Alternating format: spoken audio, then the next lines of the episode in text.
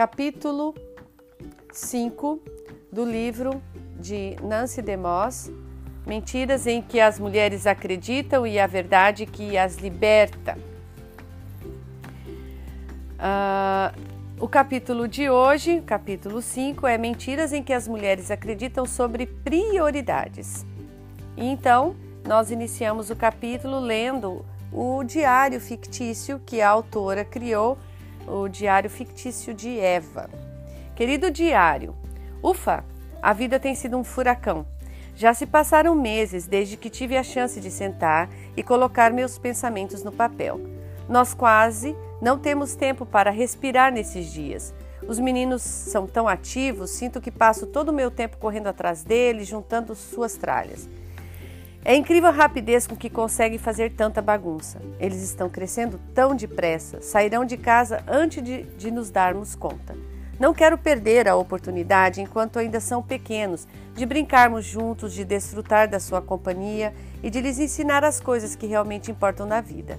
É tempo de colheita, que é sempre o período mais movimentado do ano para Adão. Não conseguimos nos ver muito nesses dias. Gostaria que tivéssemos mais tempo para sentar e conversar. Conversar sobre nós, sobre as crianças, sobre o nosso futuro. Com tanta atividade por aqui, não tive tempo para passear e conversar com Deus como costumava fazer. As coisas eram muito fáceis antes de termos filhos. Simplesmente não há horas suficientes em cada dia. Caio exausta na cama à noite e me levanto para ter a mesma rotina no dia seguinte, e no dia seguinte, e no seguinte.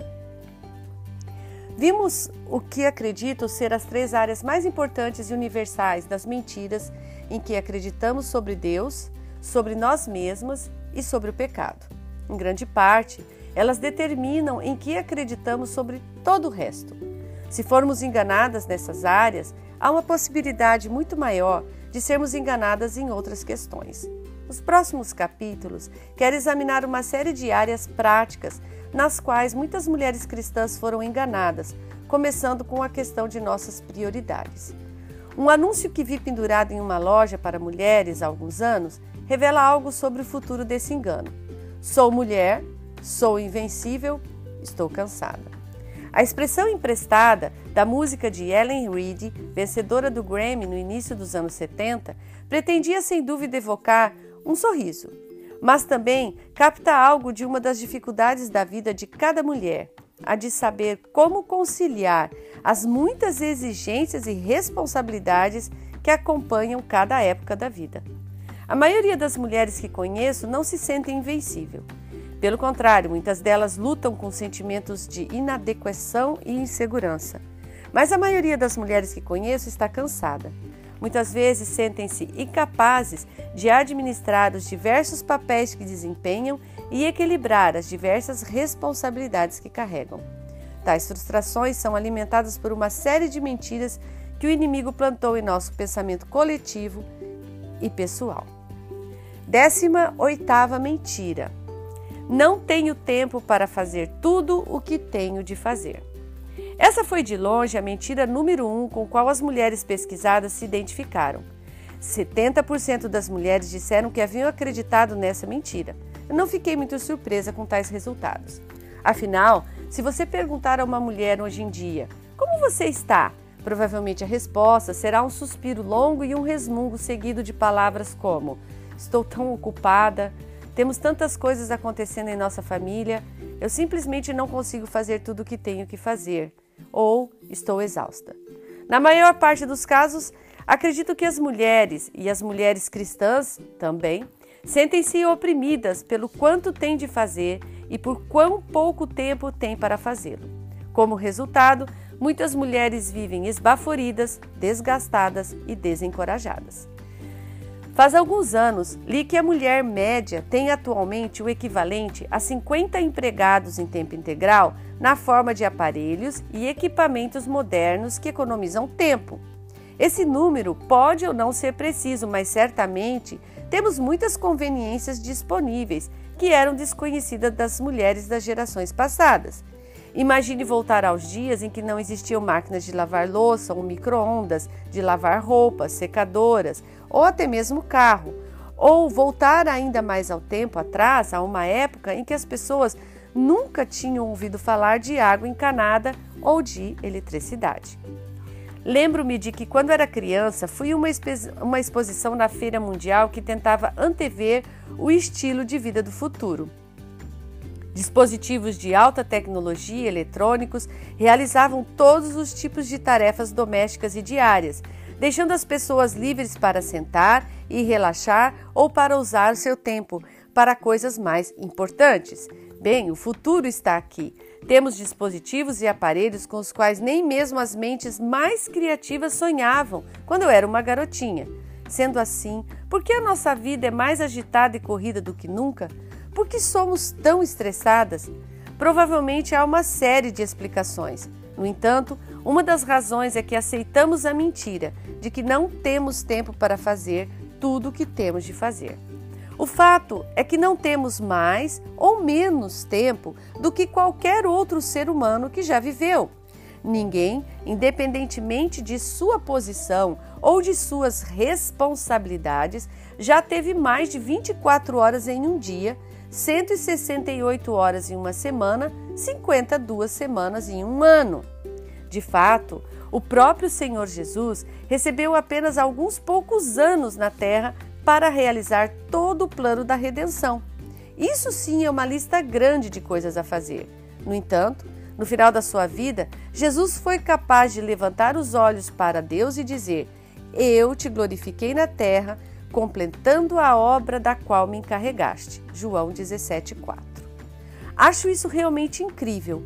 Raramente posso dizer no fim do dia que concluí o trabalho que me propus a fazer nesse dia. Pelo contrário, frequentemente caio na cama à noite com uma longa lista mental das tarefas inacabadas que esperava ter feito e não fiz. Como foi possível Jesus terminar a obra de sua vida, especialmente em um período tão curto de tempo? Encontramos uma pista nas palavras de Jesus, uma poderosa verdade que nos liberta da escravidão da pressa e da frustração sobre tudo o que temos de fazer. Observe, observe que obra eh, Jesus completou aos 33 anos em que esteve aqui na terra completando a obra da qual me encarregaste. Este é o segredo. Jesus não terminou tudo o que seus discípulos queriam que ele fizesse. Alguns deles estavam esperando que ele derrubasse o governo romano, por exemplo. Jesus também não terminou tudo o que as multidões queriam que ele fizesse. Ainda havia pessoas que estavam doentes, solitárias, morrendo. Mas Jesus terminou a obra que Deus lhe deu para fazer. Praticamente nunca há tempo suficiente para que eu faça tudo o que está na lista de coisas a fazer que as pessoas elaboram para mim em um dia de 24 horas. Raramente há tempo para fazer tudo o que está na minha própria lista de coisas a fazer. Não posso me encontrar com cada pessoa que deseja um encontro, ligar para cada pessoa que deseja conversar, aconselhar cada pessoa que tem uma necessidade, realizar todos os projetos que as pessoas pensam que eu realizaria bem, ler todos os livros que eu queria, passar o tempo que gostaria de passar com meus amigos e manter todos os quartos de minha casa apresentáveis para visitas que recebo. Não é fisicamente possível. Que alívio perceber que não tenho de fazer todas estas coisas. A verdade é que tudo o que tenho de fazer é a obra que Deus atribuiu a mim. Como foi libertador para mim aceitar que há tempo para eu fazer tudo o que está na lista de coisas a fazer de Deus para meu dia, para minha semana e para minha vida. A frustração chega quando tento assumir responsabilidades que não estão na agenda de Deus para mim. Quando estabeleço minha própria agenda ou deixo que os outros determinem as prioridades para minha vida, em vez de parar para discernir o que é que Deus quer que eu faça, acabo enterrada sob pilhas de projetos e tarefas semi-acabadas, mal feitas ou jamais iniciados. Vivo com culpa, frustração e pressa, em vez de desfrutar da vida bem organizada e pacífica que ele planejou. É importante ter em mente que a lista de coisas a fazer de Deus para a minha vida não é igual à lista que ele tem para a vida de qualquer outra pessoa. Jesus disse: Eu terminei a obra que me deste a fazer. Não disse a obra que deu para que Pedro, João, Tiago ou Lucas ou minha mãe fizesse. A obra que Deus definiu para eu realizar não é igual a que ele definiu para você ou para meus amigos ou colegas de trabalho. O que Deus a chamou para fazer como mãe de três crianças não possui a mesma descrição de cargo que ele definiu para seu marido, para uma jovem solteira ou para uma mãe cujos filhos já saíram de casa.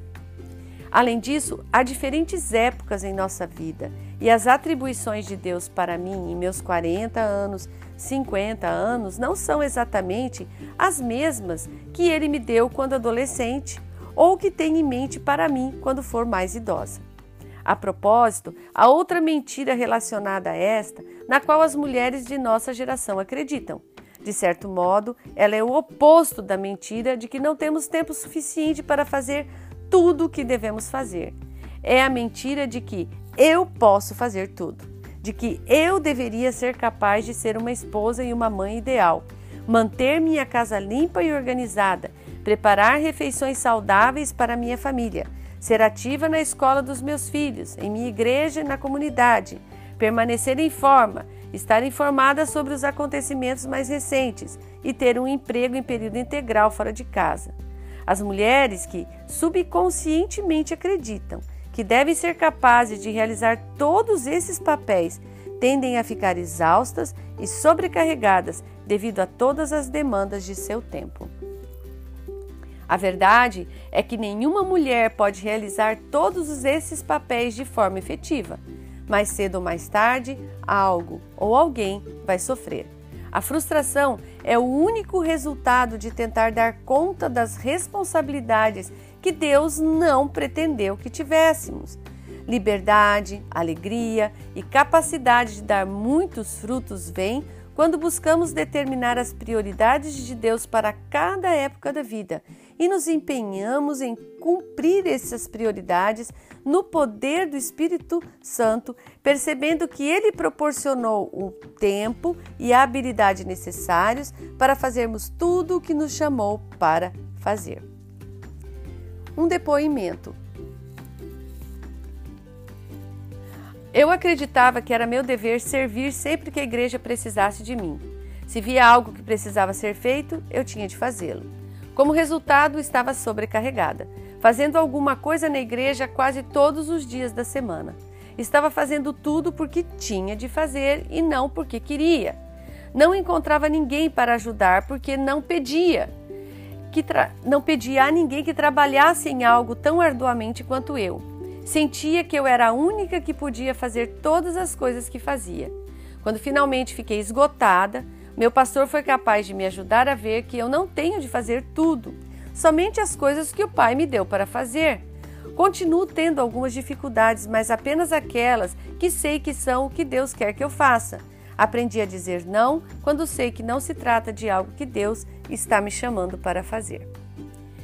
Décima nona mentira. Consigo viver sem um tempo consistente com a palavra e oração. Ao contrário da mentira que acabamos de considerar, poucas mulheres cristãs conseguiriam dizer esta mentira em voz alta, que não tem tempo para orar e ler a palavra. No entanto, quase 48% das mulheres que responderam à nossa pesquisa admitiram que acreditam nela, que podem viver sem ter um tempo consistente com a oração e a palavra. Na verdade, essa mentira em particular se classificou com a número 4 em frequência. A essência da mentira de Satanás é que podemos viver nossa vida independentemente de Deus. Não importa para o inimigo se acreditamos em Deus, se somos doutrinariamente corretas ou se enchemos nossas agendas com um monte de atividades espirituais, desde que ele possa nos levar a viver de forma independente, em vez de viver na dependência consciente do poder de Espírito, do Espírito Santo.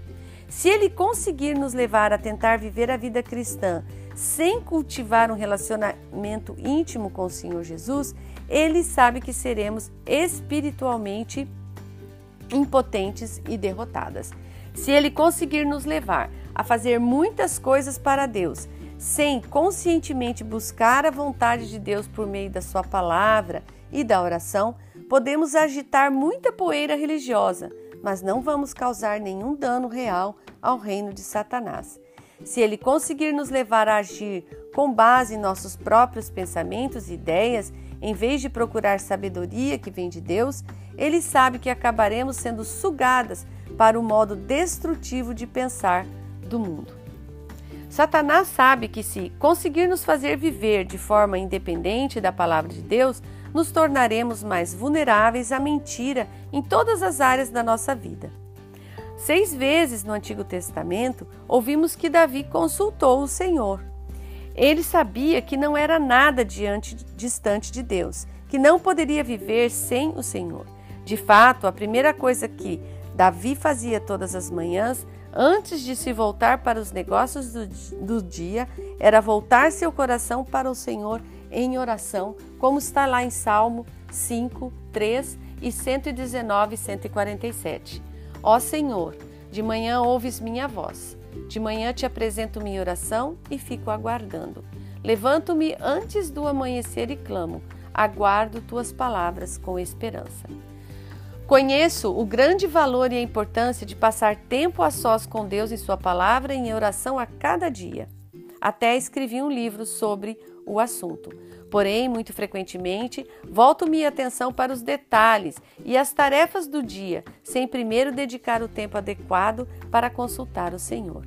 Quando faço isso, o que estou querendo realmente dizer, embora eu não diga isso realmente, é que posso lidar com o dia sozinho, independentemente da presença da sabedoria e da graça de Deus. Estou dizendo, quando não oro ou não busco a Deus, que posso fazer meu trabalho, cuidar da minha casa, lidar com meus relacionamentos e com minhas circunstâncias sem que ele esteja presente. Esse espírito independente e autossuficiente é uma expressão de orgulho. A Bíblia ensina: Deus se opõe aos arrogantes. Tiago 4:6. Se eu caminhar no orgulho, devo estar preparada para a resistência de Deus contra mim e contra os meus esforços. Às vezes tenho a sensação de que Deus está dizendo para mim: você deseja lidar com esse dia sozinho? Então vá em frente. O resultado? Na melhor das hipóteses, um dia vazio e inútil, vivido sozinha e dedicada a mim mesma. Na pior das, das hipóteses, ah, que bagunça acabo fazendo com as coisas. Por outro lado, Deus dá graça aos humildes. Quando começo o dia me humilhando e reconhecendo que não consigo fazer as coisas sozinha, que eu preciso de Deus, posso contar com a capacitação dele para me conduzir ao longo do dia. A verdade é que, sem habitar nele, viver em união constante e consciente com ele, na dependência dele, eu não consigo fazer nada de valor espiritual ou eterno. Sim, posso executar muitas atividades e tomar várias decisões, mas vou acabar não tendo nada de real valor para apresentar pela minha vida. Vigésima mentira. Uma carreira fora de casa é mais valiosa e gratificante do que ser esposa e mãe. Meio século atrás, um punhado de mulheres determinadas começou a trabalhar para alcançar uma revolução filosófica e cultural, convencidas de que as mulheres precisavam se livrar das algemas da opressão masculina.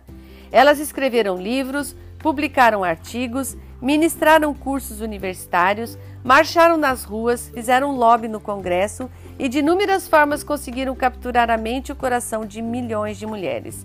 Elas redefiniram o que significa ser mulher e jogaram fora pontos de vista amplamente aceitos acerca da prioridade de uma mulher e sua missão na vida. Conceitos como virtude, castidade, discrição, domesticidade, submissão e modéstia foram amplamente eliminados do nosso vocabulário e substituídos por escolha, divórcio, infidelidade e estilo de vida unissex. As filhas e netas dessa geração nunca conheceram outra forma de pensar. Um dos objetivos e efeitos mais devastadores dessa nova visão da feminilidade foi o de menosprezar o casamento e a maternidade e de tirar as mulheres física e emocionalmente de casa, introduzindo-as no mercado de trabalho. A doutora Dorothy Patterson observa: as mulheres foram libertas radicalmente da liberdade genuína que gozavam há séculos de cuidar de sua casa, educar as crianças e buscar a criatividade pessoal. Elas sofreram uma lavagem cerebral a fim de acreditar que a ausência de uma ocupação definida, com folha de pagamento, escraviza a mulher ao tédio, ao fracasso e à prisão dentro da fronteira do lar. As estatísticas indicam que a diferença entre sexos diminuiu drasticamente no que se refere às práticas de contratação, escalas salariais e oportunidades educativas, resultado que as ativistas trabalharam duro e por muito tempo para alcançar. Porém, e quanto às consequências que não, é, que não intencionais dessa liberdade recém-descoberta? É, Quem esperava que teríamos de conviver com coisas como a pressão colocada sobre as mulheres por seus pares, para que façam mais do que ser apenas esposa e mãe. Ou o status de dona de casa sendo desvalorizado para algo menos do que um escravo. Ou milhões de crianças e bebês sendo deixados em creches antes do amanhecer e sendo buscados após o anoitecer. Ou milhões de crianças voltando da escola para casas vazias ou sendo enviadas para programas de cuidados infantis após o horário de aula mães dedicando o melhor de seu tempo e de sua energia para outras pessoas que não seus maridos e filhos, o que os deixa, o que as deixa permanentemente exaustas e nervosas. Famílias que raramente têm uma refeição juntos. Crianças que sobrevivem de comida congelada e de refeições fast food ingeridas no carro. Envolvimentos emocionais e físicos provocados pela situação de mulheres casadas que passam mais tempo com homens no ambiente de trabalho do que com o próprio marido. Mulheres ganhando independência financeira o suficiente para poder se libertar e deixar seus maridos. Mulheres sendo expostas dia após dia à linguagem grosseira, insinuações, assédio moral e sexual no local de trabalho. Mulheres que não têm tempo nem energia para cultivar um relacionamento próximo com seus filhos e que acabam permanentemente afastadas dele depois que crescem. Ao determinar nossas prioridades, mulheres cristãs, devemos primeiro perguntar por que Deus fez as mulheres, quais são o propósito e a missão dele para a nossa vida. A palavra de Deus fornece às mulheres de todas as gerações e culturas a verdade sobre o propósito pela qual fomos criadas e sobre nosso papel e vocação principal. Quando abraçamos a verdade e estabelecemos nossas prioridades e agendas em torno dela, experimentamos a verdadeira libertação. Em Gênesis 2:18 encontramos a primeira e mais clara afirmação sobre por que Deus criou a mulher. Deus disse: "O Senhor Deus não é Senhor, o Senhor Deus disse: Não é bom que o homem esteja só. Eu lhe farei uma ajudadora que lhe seja adequada." Deus criou a mulher para ser auxiliadora do homem, sua ajudadora, para completá-lo, para ser adequada também às suas necessidades. Sua vida devia se centrar na dele e não a dele na dela. Ela foi feita do homem para o homem e dada como presente de Deus ao homem. A mulher, lá em 1 Timóteo 5,9, Timóteo faz uma descrição da mulher. Deve ser uh, inscrita na relação das viúvas somente aquela que tenha sido mulher de um só marido, cujas boas obras possam lhe servir de bom testemunho, tais como se criou filhos, se exerceu hospitalidade, se lavou humildemente os pés dos santos e socorreu os atribulados e praticou todo tipo de boa obra. A verdade é que Deus deu ao homem a responsabilidade primária de ser o ganha-pão para sua esposa e seus filhos. O inimigo se assegurou de que se tornasse extremamente difícil viver dessa maneira, mas é sempre possível viver de acordo com a verdade e se assim o desejarmos. Tenho vários amigos próximos que têm seis, sete, oito e nove filhos e escolheram que a mãe ficasse em casa com as crianças. Não, não é fácil. Eles não têm um monte de coisas materiais que muitas pessoas é, consideradas necessárias hoje. Sim, elas fazem sacrifícios. Em certo sentido, é, os seus sacrifícios empalidecem diante dos que estão ganhando em troca.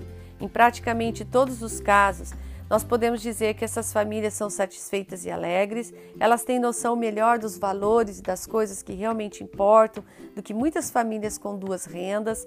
Elas aprenderam a orar e confiar em Deus para tudo, do pão de cada dia à mensalidade da faculdade. Os pais sabem onde seus filhos estão, são capazes de monitorar e dirigir suas atividades. Os pais e as crianças têm relações estreitas e amorosas uns com os outros. Os membros da família estão ativamente envolvidos em servir aos outros de forma prática, ao passo que muitas famílias em que os pais trabalham fora de casa não têm tempo ou energia para isso. Relatos, retratos da geladeira. Minha geladeira é um mural é, de retratos de amigos meus e de suas famílias inseridas em molduras de acrílico com imãs atrás. As fotos cobrem quase todos uh, os centímetros quadrados do espaço disponível. Há cerca de 90 famílias representadas, no total mais ou menos 300 filhos, para não mencionar dezenas de netos. Recentemente, passei algumas horas em um ritual anual de substituir fotos antigas pelas novas que haviam sido enviadas para mim na época do Natal. Quando todas as fotos novas estavam no lugar, sentei-me para observar o grande retrato na minha geladeira. Rememorei algumas das principais situações pelas quais aquelas famílias haviam passado ao longo do ano anterior. Oito tinham sido abençoadas com o nascimento de um novo bebê. Pelo menos sete ganharam um neto. Sete tiveram o casamento de um filho ou de uma filha. Quinze haviam se mudado. Seis tinham feito ou estavam no processo de fazer uma mudança profissional. Quase todos os rostos naquelas fotos estão sorrindo, mas por trás de alguma daquelas poses quase perfeitas Sei que há muitas coisas. Várias pessoas já confessaram que a condição física ou espiritual de membros específicos da família é um fardo. Três enterraram recentemente um membro de sua família imediata. Um casal está no meio de um divórcio litigioso. Enquanto refletia a respeito da cena diante de mim, fiquei impressionada com a maravilha e a importância da família, para o bem e para o mal. A família está no coração do que realmente importa para todos nós. Se as coisas não estão bem em casa, todas as outras áreas da vida são afetadas. Olhei para aquelas dezenas de mulheres sentadas como galinhas cercadas por sua ninhada de filhotes e senti uma enorme sensação de gratidão pela disposição daquelas mulheres em ser doadoras e geradoras de vida. Em meio a todas aquelas fotos, colei um adesivo com a frase: Vida, que bela escolha. Essas mulheres escolheram a vida por terem tido filhos, algo que só uma mulher pode fazer, eu acrescentaria. E estão escolhendo a vida todos os dias, a cada refeição que preparam. Escolhendo a vida todos os dias, a cada pilha de roupa que sujam, que lava. A cada ida ao supermercado, à escola, ao dentista, às aulas de piano, ao treino de futebol ou à loja de calçados a cada joelho arranhado em que fazem curativos. Estão escolhendo a vida todos os dias a cada palavra de encorajamento que dizem, a cada hora da noite que passam ninando uma criança doente ou assustada, a cada disputa que arbitram, a cada momento que passam brincando com Lego, pintando, ajudando com problemas de matemática, lendo uma história da Bíblia ou ouvindo o marido ou um filho descrever seu dia estão escolhendo a vida todos os dias, a cada momento que passa intercedendo para o crescimento espiritual e proteção da família. Dia após dia, elas estão construindo uma casa, sendo doadoras da vida, estabelecendo uma base e construindo um memorial que vai sobreviver para as gerações vindouras. Elas estão honrando seu Criador da melhor forma possível.